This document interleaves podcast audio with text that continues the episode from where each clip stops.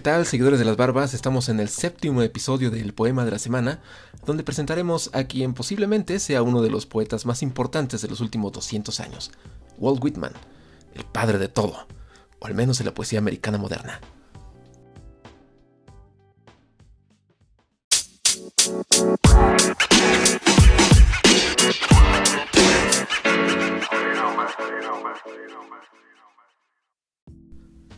Nacido en West Hills, Nueva York, el 31 de mayo de 1819, Walt Whitman fue poeta, enfermero voluntario, ensayista, periodista y humanista.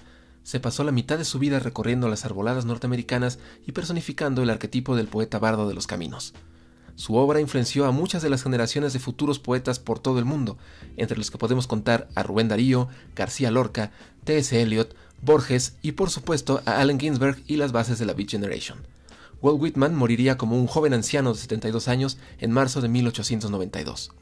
Fue sepultado en un mausoleo planeado por él mismo en la ciudad de Camden en medio de celebraciones, discursos y música.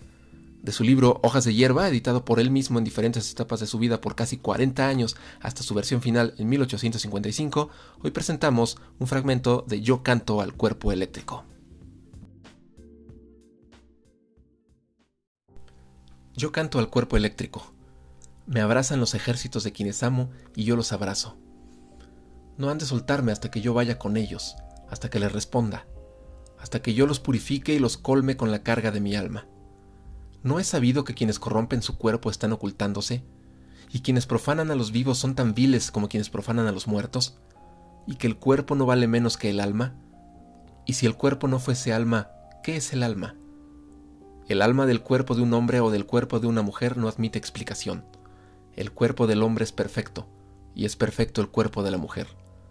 La expresión de la cara no admite explicación, pero la expresión de un hombre cabal no solo está en la cara, está en los miembros y en las coyunturas también, está, curiosamente, en las coyunturas de las caderas y de las muñecas, está en su andar, en el porte de su cuello, en la flexión del talle y de las rodillas.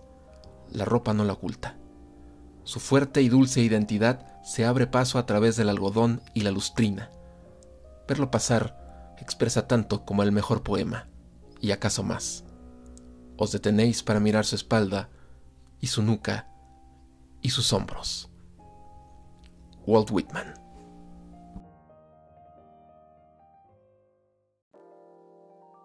Cada semana un poema llega a ustedes a través de Barbas Poéticas y el podcast Peludo el poema de la semana.